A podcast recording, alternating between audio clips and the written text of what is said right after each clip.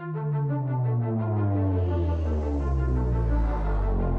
¿Cómo impacta el COVID-19 al ecosistema emprendedor? Además de la emergencia sanitaria declarada como pandemia por la Organización Mundial de la Salud, el COVID-19 nos trajo consigo una recesión económica. Sin lugar a dudas, toda esta situación que de momento nos mantiene en una cuarentena está frenando muchas inversiones que se harían este año en el país. Se detuvieron las construcciones y en el peor de los casos está aumentando el desempleo. Todo este este conjunto de condiciones impacta directamente en la creación y desarrollo de empresas en corto y mediano plazo, afectando la eficiencia del ecosistema del emprendimiento. Actualmente los empresarios y emprendedores se encuentran en una etapa en la que la toma de decisiones tanto operativas como financieras se vuelven muy relevantes. Muchos hablan de preparar el negocio para el impacto como post coronavirus y sobre todo las medidas que se deben tomar para sobrevivir a la pandemia. A nivel Latinoamérica, el COVID-19 ha impactado